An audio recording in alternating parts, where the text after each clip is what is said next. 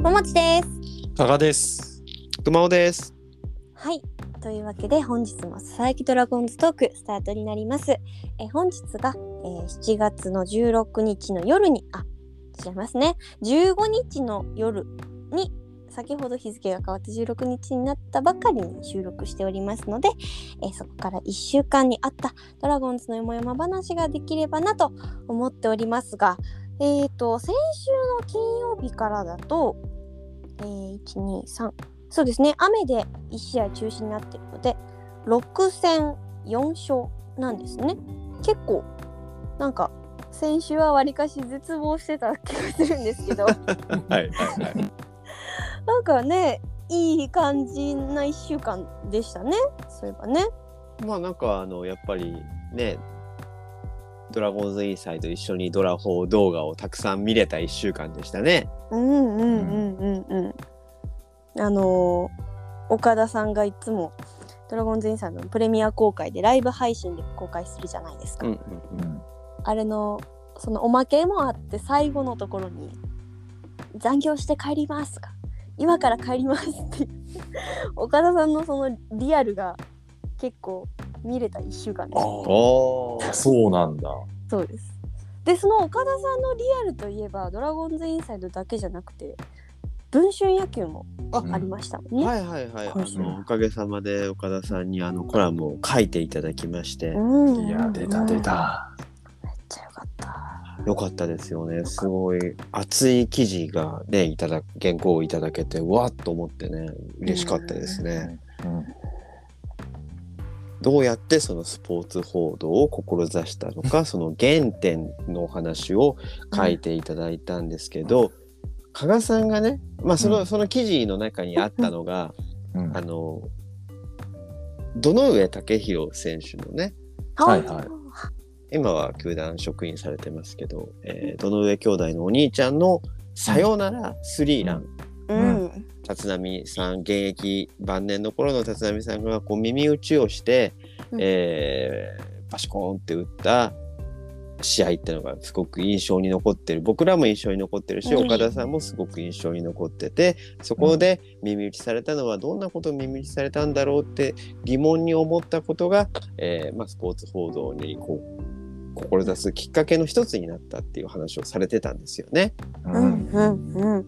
うんで加賀さんがその動画を共有してくれたんだよね。LINE で。そうですね。そうでしたね。そうでしたね。この日の動画、その試合の動画、中継の動画。あ何、何を二人は笑ってるんですか？それはどんな動画だったんですか？加賀さん？いや、ああ、そうですね。僕からシェアしたんでね。いや、そその時の岡田さんがいるんですよね。その動画の中にね。ねあ大の、大写しされてるのよ。堂上選手がパチコーンってホームラン打って、初球でしたよね。ほもうホームラン打ってえ、もう名古屋ドームのね、お客さんがうわーって喜んでる時に、うん。もう一目でわかる岡田さんねえ15年前だけど、これ岡田さんだわって一発でわかるね。会ったことある人は。わかる。そう、わかる。若かりし。あんなに、あんなに抜かれることある？って確かにいう。そう。そう、ぜひね、まあ、あの、えーファン、あの、なかなかね、ファンの皆さん、岡田さんのお顔自体はなかなか見ることがないと思うんですけど、ぜひ、あの、その動画、堂上選手のサヨナラスリーランの動画を探して、どの中継かいろいろんな動画あると思うんですけど、見ていただければね、あの、あ、この人なんだって思う、びっくりすると思いますよ。え、この人？みたいな。どれどれみたいな。この人みたいな気持ちになると思いますけどね、あれは。うん。いやーあの日僕も行ってたんで、あ名古屋ドームに。そうだそうなんですか？現地にいたんだ。そう、岡田さんは内野席でご覧になってたんですけど、僕はライトスタンドの中にいたんでね。それは熱い。それはそれで熱いですね。いやーやっぱ結構、結構今でもちゃんと覚えてるうん。ような試合に、岡田さんとネオ・アキラと僕が一緒にいたっていうのは本当に嬉しいですよね。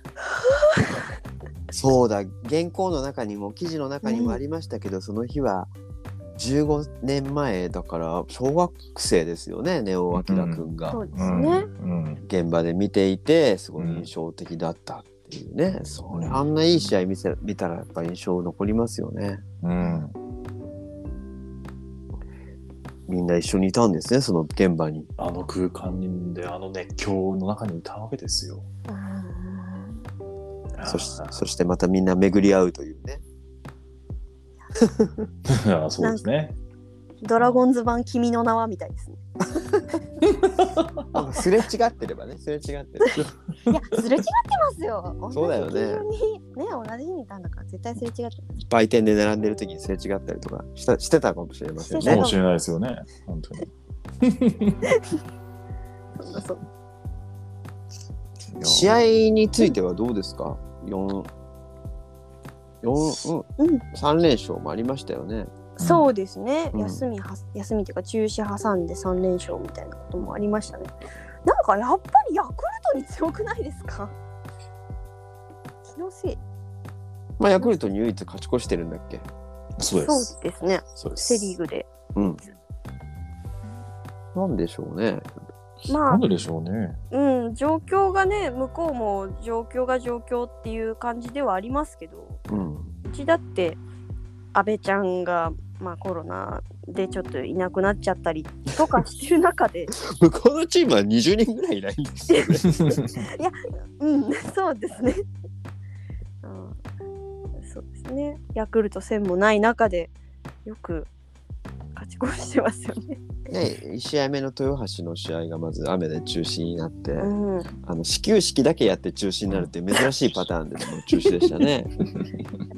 さすがね、うん。藤井敦さんは持ってますよね。持ってるんだね。ね始球式が藤井敦さんでしたけどね。だって藤井さんが始球式やってそのままラジオの解説をやる予定だったんだよね。うん、うん。そうですね。うん。でで中止になって始球式だけやった。すごい。もうなんだったらね2時間喋ってくれればよかったのにねラジオ。うん。トークライブみたいですよ。トークライブみたいな。まあ一応ねあの中継終わっちゃったんですけど。でまあ豊橋の試合は中止になってバンテリンで2試合ヤクルトとの試合があって、はい。えー13日の試合1回の表に村上選手にツーラン打たれたところ時はもうもう終わったと思いましたね、その段階で、うん。うん。うん。どんな屈こんな屈辱をまた味わうのかと思いましたけどね、うん20人いないチームに負けるっていううん。はい。でも頑張ったドラゴンズは頑張りましたよ頑張りましたね。次の試合も頑張りましたねはい。木下拓哉さんがうん。頑張ってくれましたよ、なんかそれぞれにヒーローがいる試合が多いですね。みんなで勝ち取る試合ではあるんですけど、うんうんうんうん。なんかヒーローらしいヒーローがいるなっていう試合が、ね、この14日だったらやっぱり木野拓さんがすごかったな。全部得点木野拓さんですか？もしかして。そうですねそう14日は、うん、すごいな。嬉しいですね。でも、カッサーのな、カッサーのヒーローインタビューに立ってる姿を見て、なんかちょっとグッときたものがありましたね、私は。うん。そうですよ3年ぶり？そう、3年ぶり。そうあの、ちょっと今週忙しくて、うん。こういうその試合のハイライトとかヒーローインタビュー見るのが夜中の方になってたんですよ。はいはいはい、2時とか3時とか。確かに確かにあのそういう時にカッサーのヒーローインタビューとか見たら泣いちゃいますよ。ちょちょっとその感情が不安定な時間帯に見るとってこと？そうですそうです。よりブーストがかかってカッサーってなっちゃいますね。あのヒーローインタビューさん笠原さんのねうんうん。すごい良かったんですけど素朴でねはい。言葉に詰まってたじゃないですかうん。あれ感極まってるのかなと思ったら、うんその後のあ。YouTube 動画を見ると本当にただ単に話下手だったって言って 緊張してたって言ってませんでした？言ってました。これちょっとなんか言葉なんかもうね、込み上げるものがあって言葉が出てこないのかなと思ってたら、あの YouTube 動画ではペラペラ喋ってました、ね、人がいないところでは その岡田日記は引き出しますね。引き。出しますからね。引き出しますね。引き出しますよ。どうでした加賀さん？見れました？あのあの後。ちょっと追いました、ああ。昨日はほら飲んでたじゃないですか。昨日の一緒に飲んでましたね。そうそうそうそう。そうそうだから僕は帰ってから見たんですけど。はい。まあ僕もなんとなく帰って、なんとなく見てて、そのまま寝落ちしてましたね。あうんうん。だだからまあ、もうなんとなくしか覚えてない。あ いやーでも良かったですよねカサカッサーのピッチングもねうんまあ、よかったと思いますよ。なんうんなって感じですよね。う。うんんうんうんいやいやいや、まあ、それよりも僕はあの先週のこの場でも言いましたが、うん現地に行けるのか問題があったんでね。あそうだ今週はそうだった今週はその答え合わせ。名古屋ツア名古屋ツアー、ねえ、試合開催が危ぶまれた中で、私は行きましたよ。名古屋へ。そうですね。無事に開催されましたもんね。ね、うん。無事に開催されて、確かにそう、村上のホームランの時は本当に頭変えましたよ。うん。いや、もうニュニュースこうなるなっていう想像ばっかしてて、うんうんうんうん。高橋奎二が鬼のようなピッチングをしてたので、ーそうだった。よかったんだよね。ケ高橋。ケな。ケケが。そうそう、もうあの、うん。ね、いや、マジで完全試合とかノーノーとかされると思ってたんで、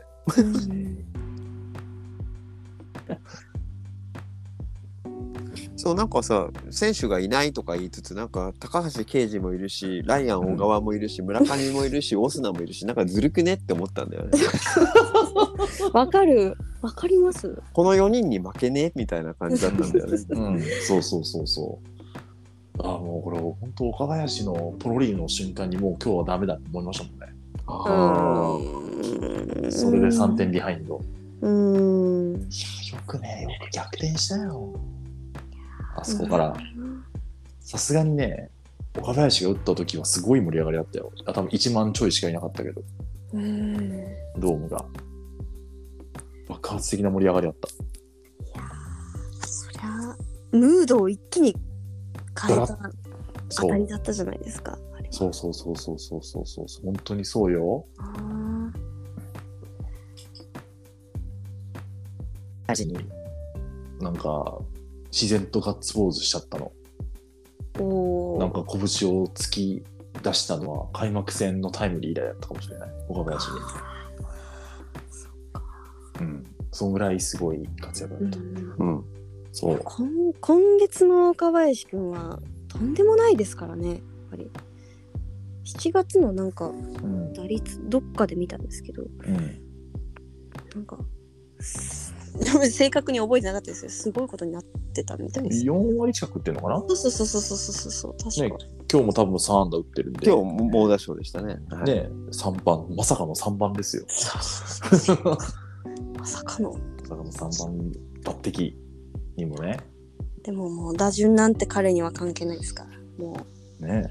ここでも打ちまくるそうそうそうそうそうそう。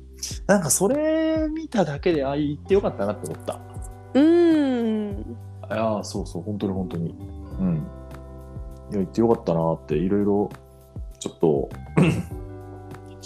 いやー、これ負けて帰るのやべえな、みたいなのあったんだけど、ちょっと、そうそうそう、やっぱね、あの、家族も呼んで、なんなら実家から両親も招待してみたいな、はいはいはい。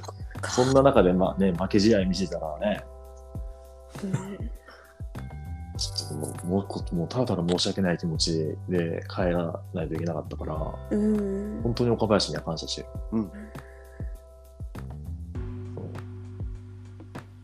加賀さんあれでしょ？あと13日は2軍戦も見に行ったんですよね。はい、はしごでうんうん。行きましたよ。名古屋球場も行ってきましたよ。どうでした？2軍ファームは。まあちょっと負けが込んでたんです。9連敗中だったんだっけ？あ、そうですね、連敗中でしたね。うんそうですね。なんですけど、まあそうですね、なんか、興味深いところもあったりはしたので、うーん。なんかこうおっと思った選手とかいました？あ、一番はガルシアですね。あ。お育成で入った9番のガルシアっていう選手ですね、左バッター。彼が出てきて、最初のスイングでいきなりセンターオーバー、フェン直みたいな。ああ多分それが2軍初ヒットだったのかな？彼自身の日本での初ヒットだったみたいなんへですけど、え。はあ、やっぱちょっと違うなって、他の選手と比べてやっぱ違うなと思いましたね。うんうんうん。バッティングに関して言えば。ガルシアって上背はあるんでしたっけ？いや、あの、ま、豆タンクみたいな。そっか。レビーラもそうだよ。レビーラもそう。レレビーラもさらにちっちゃい感じ。多分そツー豆タンクなんですね。う。そうそうそう。ガルシアは、それでファースト守ってうーん。うんそうだよねね内野手ですね。そう、結構被るなと思いながら。そうね。まあ、あとは俊太がその日から初めてドラゴンズでプレーしたので、まあ、あちょっとね、結果的には全然良くなかったけど、まあ。うん。あ、ああ、俊太本当に来たんだ、みたいな。うんううんんうんうん結構拍手で迎えられたりしてて、うん、まあ、頑張ってほしいなとうん思ったうんうん。かな。ね、その日じゃないけど、別の今日だったのかな？なんかレーザーが、レーザービームがあったらああ、らしいようんうねん。攻守で活躍されてますね。それは見てないんだけど、あとレビーラも今日ホームラン打ったんだっけ？レうんビーラのホームランやばいっすよ。よかったですね、あれ。あの、最近ドラゴンズにはいないようなホームランの打ち方でし わかります。見た時の感想が、ええもん見たわーってた。そうそうそうそう。そう そういう感覚ですよ。そうそうそうそう。あーこれ、うん、便利ミスだなって思ったね。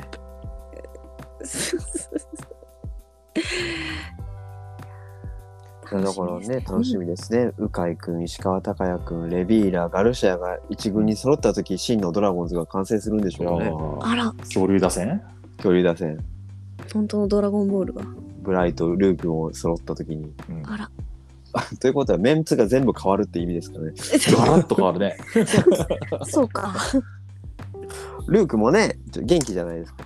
あ、ルークも元気にやってますね。うん。あルークもやっぱバッティングいいっすよ。うん。うん、すごい手話。あいいんだ。へえ、いいな。まだ育成なんでしたっけ？まだ210番。?210 番、そうか。うんね、桃地さん曰く、見つかってないイケメン？はい。私の個人的イケメン中日打線だと、あの、1番ですから、ルー君は。おーまだ見つかってないです。イケメン中日打線発表してたじゃないですか。はいはい。覚えてます？イケメン中日打線じゃないのか？あれは桃地さんの理想のスタメンか。まあ、あの、なんか、その打ち合わせの時に、うん。イケメンだと思う中日の選手で打線を組んできてくださいって言われたんですけど、はいはい。うん。なんかあの現場入ったらなんか理想のスタメンっていう感じになっちゃっててうんうんうん。まあでも考えてきてたしなと思って発表したのがあれです。覚えてます？覚えてますよ。今言えます？今ですね。えじゃあ開きます。うん。うん。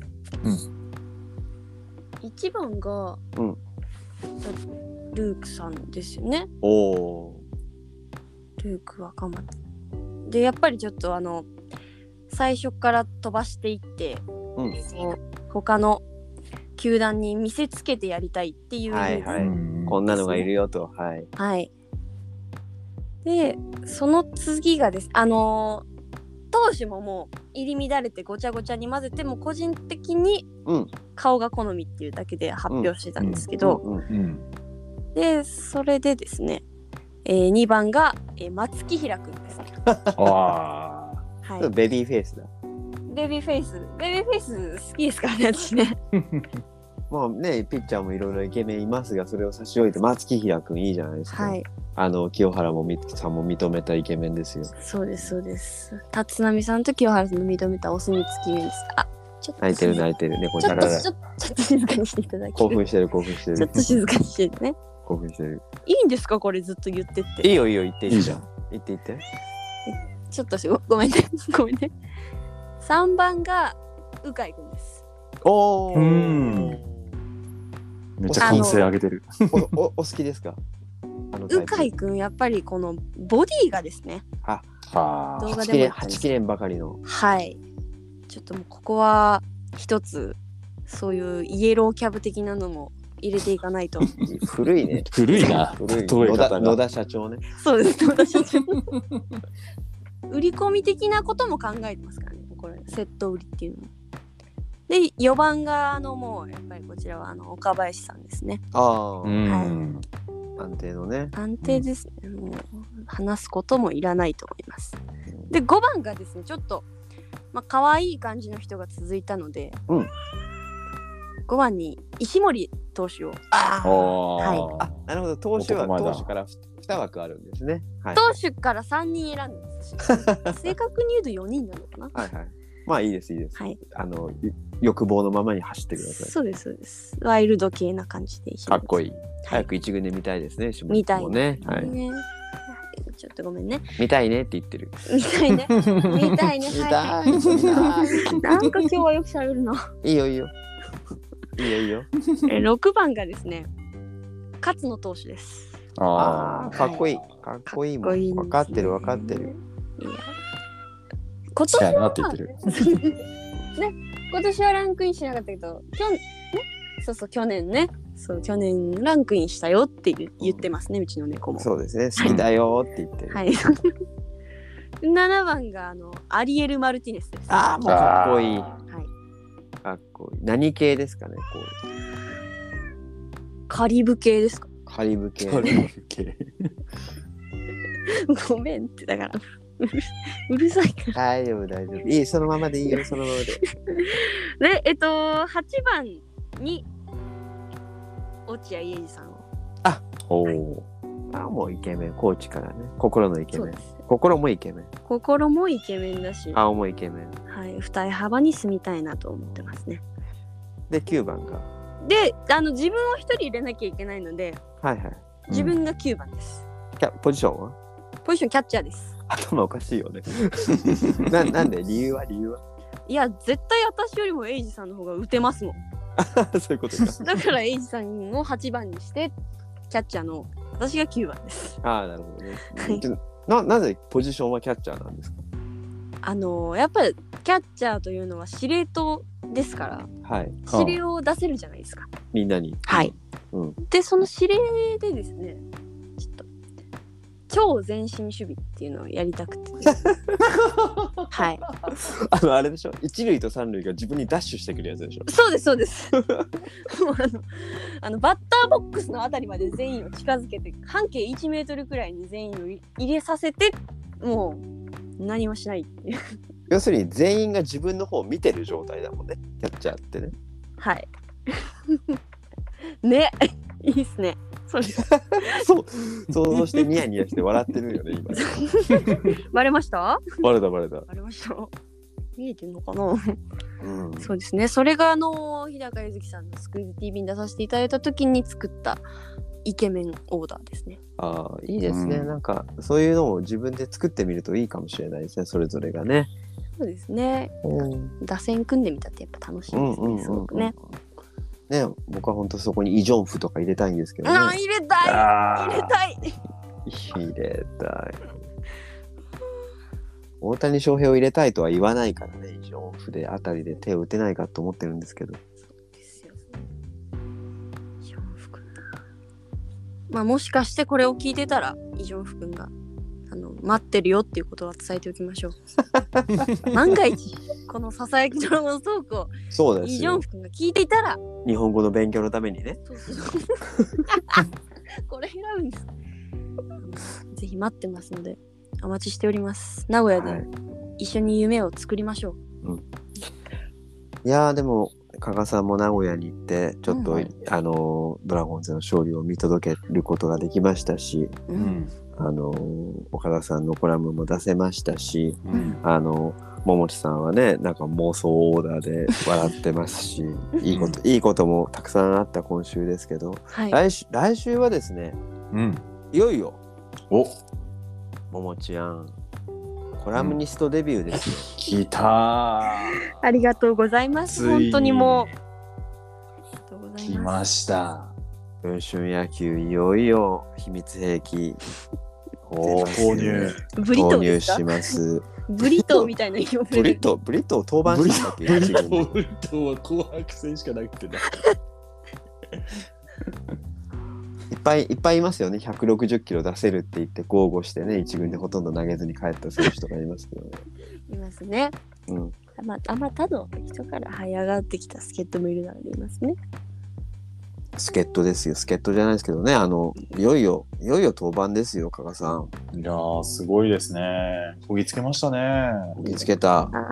あれですよ。今のイケメン、イケメンの、あの、スタメンを発表するだけの記事でしょ？大口さん。そうですよ。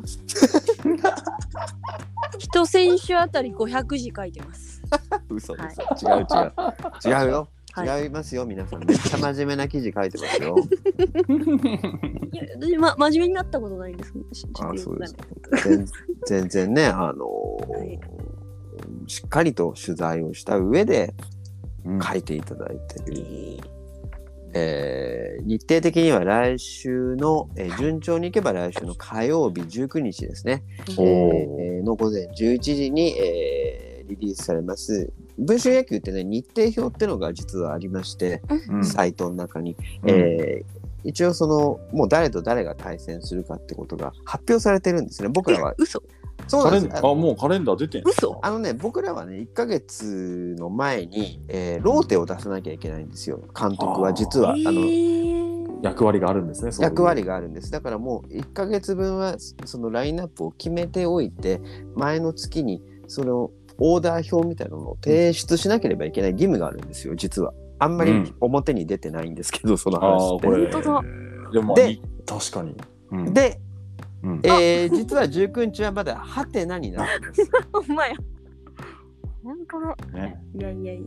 これねあの僕は結構めちゃめちゃ見るんですけどこのサイここのサイトのこの部分あんまり目立たない部分なんですけど、うんえー出てまして、えー対戦相手はですね、えー横浜 d n a ベイスターズこれ分子野球でめちゃめちゃ強いんですけどその中の石塚隆さんもうさガ、ガチだからねちょ。っとガチだライタちょーだから、っと。ナンバーとかにガンガン書いてる超インサイダーもうもうベイスタインサイダーインサイドですよ。食い込んでる超うんベイスターズチームの中でも超強い人です。いや、とんでもない。といいや、これはもう飛び道具ですね、ももちゃんは。やいやこれは、もできますかねそんなオーバードライブとかファズになれますかね私は。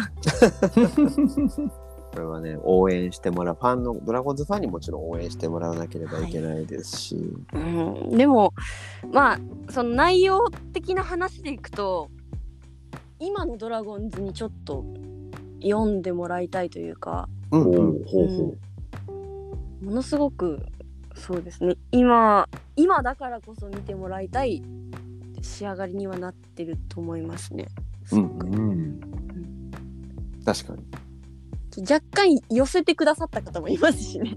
このコラムの投稿に合わせてちょっとよ寄せてくれてるんじゃないかなって勝手に私が思ってるようなとこもあるのでちょっとそれがどこなのかも合わせて見ていただければと思います。本当にその一言一句ね 桃地さんがこう精魂込めて書いたんですよね今回は。うん。そうですね。どこの部分に力込めましたか？どこの部分？どこにどんなところをそれそのシーンっていうかそういう部分っていうよりもなんか気持ち的なものでもいいんですけど、うーんでもなんだろう。やっぱりもっと知ってもらう最初にこの取材をした時にもっとこの出来事を知ってもらったらその野球をやってる人だけじゃない人たちにも刺さる部分があるなと思ったんですよ。はい。その、うん、自分の仕事に対しての考え方もその取材で変わったりしたので、なるほどね普遍性があるってことね話の内容にね。はい。なんで、うん。そうです。まあ、ちょっとど 内容をどこまで言っていいのかっていうのまあまあでもそれはどういうところだったの？その変わ自分が変わったところっての話を取材の中で話を聞いて。自分の変わっったところは仕事仕事の取り組みとかでも。そうですねあのーやっぱりすごく自分も数字にこだわるところがあったんですけど、うんうん。そういうその見えるものだけじゃなくてうんうん見えないものの大切さというかうん見えないものがないと逆に見えるものにならないなっていうことを気づけたんですね。うんうんうんうん。これは、うん、その見える見えないっていうテーマで実は今回書かせていただいたんですけどいい見えないものもあるしその見えないと思って悪い発言をして結局見えないところで傷ついてるとかそういうこともあると思うので、うん。そのうん、物事の表裏一体性みたいなつながってるからこそ大事にしなきゃいけないんだよっていう部分をどうにか伝えられないかなと思ってそれでちょっと言い方とかはわりかしめちゃくちゃ真剣に考えたりはしましたね。僕らが野球を見てる時に見えてるのはそれはもちろん選手のプレーであったりとか、はい、そのまあ、数字だよね。その打率であったり、その得点の数であったり、まあ、か何勝したか何敗したかみたいなところで一喜一憂してるんですけどでもそもそもそういうことが起こるそういうことが表に出るには裏がある、裏で支える人たちであったり、うん裏で支える何かであったりすることがいっぱい実はあるうんっていうところをじゃあ書いたわけですね。ほ完璧なまとめ方でありがとうございます。ありがとうございます。そうですね。ね、長く取り組んできましたもんねこの記事そのものにね。ああそうですね本当にここ2週間くらいは何度もこう大山熊尾さんと フルネームだった。熊尾さんと 相談させていただいたりして、うん、普段はゆるゆるだけど原稿のチェックだけは厳しいっていうね。いやいやいやいやもうすごい愛を感じましたよ。でもあ熊尾さんも真剣にやってくださるからもっとそれを上回って私は行かなきゃなって思いで食らいつきました。ありがとうございます。まあね勝ち負けは勝ちたいですけど勝つ勝つ勝つ勝つ勝つよ。弱気にな弱気になってますけどね。いや大丈夫。週末に桃地さんがまたキツネダンスの動画撮っといてね。それはあの最後に。ど記事の最後に埋め込んでおきますからね。確かにあれバズりましたけど。バズったからね。今度またそあれね柳の下の土壌を追ってねまた新しいダンス動画上げてましたよね。そうですね。もうねダンスももう若くないんでね いつまでやれるかって感じなんですけどあれ新しい動画何のダンスでしたっけ？新しい動画は、えっと、今日上げたのはあれですね。あのアバのダンシングクイーンのやつですね。はいはいはい。はい。去年までの。あれですね。ス スカイツリーの前でね。はい。あの日のねロケは暑かったんですよ本当に。いやいやそんなこといいんですよそうかそはいいんですけどえー、19日火曜日の、えー、11時午前11時に出ますんで、はいえーぜひ皆さんね読んでいただいて、はいえーいっぱいシェアしていただいてあのいっぱい応援しのヒットをしてくれるといいですね。そうですね。あの今回ばかりは本当によろしくお願いいたします。うんじゃあ今日はこんなところではい。なんかあと言い忘れたことないですかね？あります？大丈夫ですか？大丈夫大丈夫夫。わかりました。ああれ落ちちゃったよあれ？落ちちゃったねまあまあはいはい。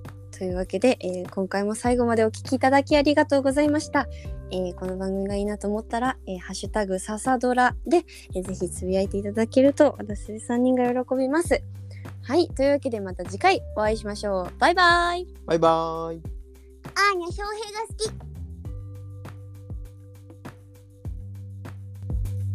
好き。